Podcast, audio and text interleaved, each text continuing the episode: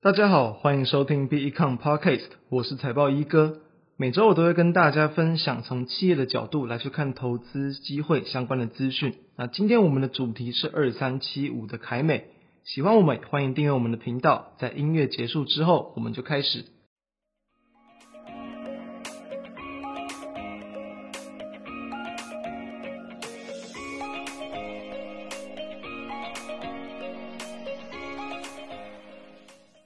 为什么今天要聊二三七五的凯美？就是因为在十二月二十三号，国巨集团旗下的两间公司哦宣布要去交换他们的子公司哦，就是二四五六的奇力新，还有我们今天的主角二三七五的凯美。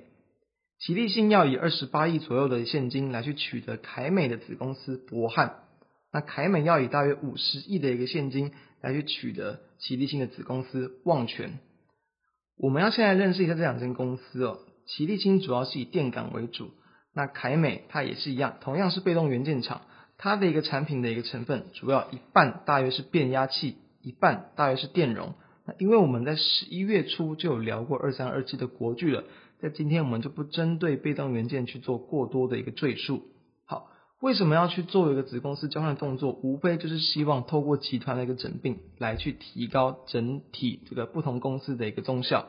那因为就奇力星而言，博汉是主要专注在这个网络变压器绕线技术的开发。那纳入旗下之后，会对于它这样相关绕线技术的一个研发资源可以更得到提升。那以旺泉来说，旺泉是这个后膜电阻厂。那对于凯美而言呢，他们的一个产业的一个特性还有产品是可以比较相辅相成的，同样也是有机会去达到一个营运的综效。那以他们的营运规模来看。哦，在博汉的部分呢，大约是这个每年的营收二十亿元左右，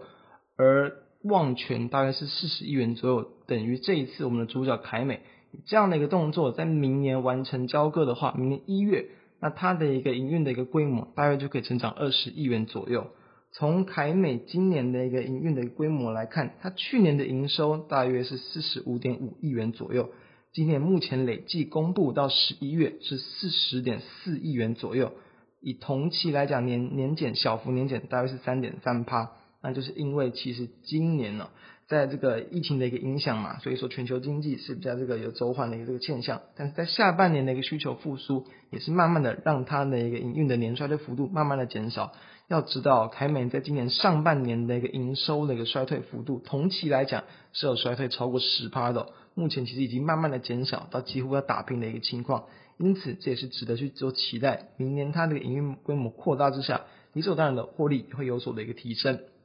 那我们要先认识一下凯美哦。其实凯美的一个前身是智宝，因为凯美跟智宝原本都是这个国巨旗下的这个子公司铝直电容厂。那双方去做了换股合并的动作，因此在去年的下半年，那最后是在十一月二十五号换股合并之后呢，重新上市。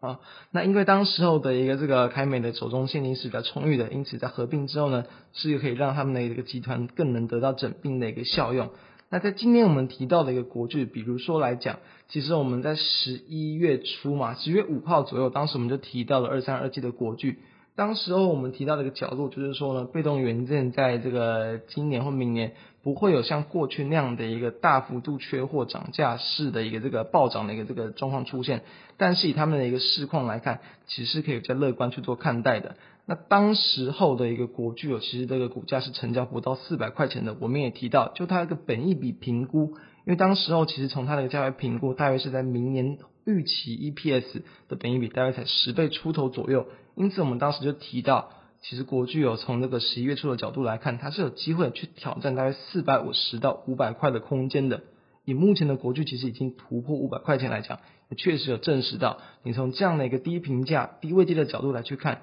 确实是有机会去抓到这一波这个二十趴以上的涨幅。那凯美怎么看？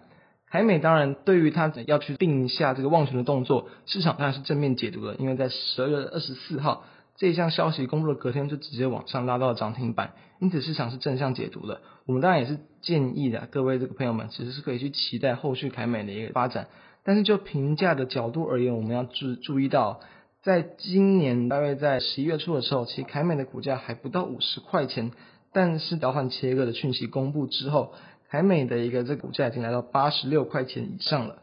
对应到评价，我们就要去评估一下了。凯美去年的获利是二点八三块钱，今年累计这个前三季的累计的 EPS 是二点三九元。如果你单纯以很简单的一个这个比例去做计算，除以三再乘以四，那么今年预期它的一个 EPS 如果说有机会来到三点二元左右，其实对应到它目前的一个股价，我们认为还是有点偏贵的情况。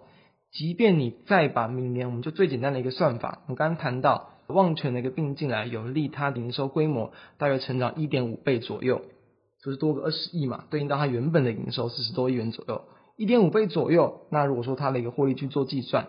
大约可以来到接近五块钱左右。其实哦，对于它的一个评价，其实也并不算是非常的便宜。我们会建议，真的要去做承接的话，会这样子去做一个估计的明年 EPS，然后来对应到它的股价，大约十五倍以下的本益比都会来的比较这个优异哦。也因此，虽然说呢，它同样都是一个比较值得去乐观期待正向的产业，但是呢，因为时间的不同，因为位阶的不同，以及评价的不同。我们会建议，以目前的台美状况来看，暂时在这样的一个价位，不会去做一个过度乐观、积极去做的中长线布局的追高的动作，还是要以这个拉回到这个十五倍本益比评价，会来的比较优异。为什么当时国巨可以？就是因为它当时位阶还比较偏低，这也是我们在去做投资很需要去重视到的一件事情。就如同我们在之前有谈过到的，像是这个利基店嘛，为什么利基店在十二月九号？当时候的这个就是刚上新贵，然后爆出算是这历史以来的一个最大量，新贵市场的最大量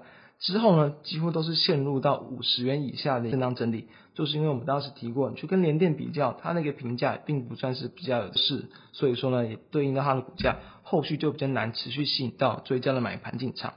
那么我们再另外提一点哦，凯美呢，其实它在今年的三月十三号。它有公布哦，要去这个变更签证会计师嘛？这一点就又有没有想到？我们在上次有谈到二九二九的陶地，它也是因为变更会计师事务所，然后呢，这个地方出现了一个营运上的警讯，导致它后续的股价不断的往下崩跌。但是这个地方有一点小小的不同，在于说陶地它当时是由四大切换到非四大，而凯美在今年的第一季，它是从这个勤业中信切换到这个安侯建业，一样都是四大，四大换到四大。当然，对于它的一个营运性，就不需要那么的一个担忧，不构成只是说可能会成为地雷股的一个原因，这是额外要去跟大家分享的。因此，今天这样的一个事件，我们认为你当然是可以去期待未来的一个这个凯美，它在营运的一个扩增之下，它的一个这个重效的搭配之下，可以不断的往上提高，那当然也有利啊，它在这个明年的 EPS 可以比较明显的一个成长。不过呢，要去做介入，以现在位阶来看，我们不会建议啊过快马上去做切入，可以以比较耐心等待的方式。现在后续的拉回，我们认为还是值得期待一间公司。那以上就是我们今天跟各位分享的一个重点。以上我们下周再见拜拜。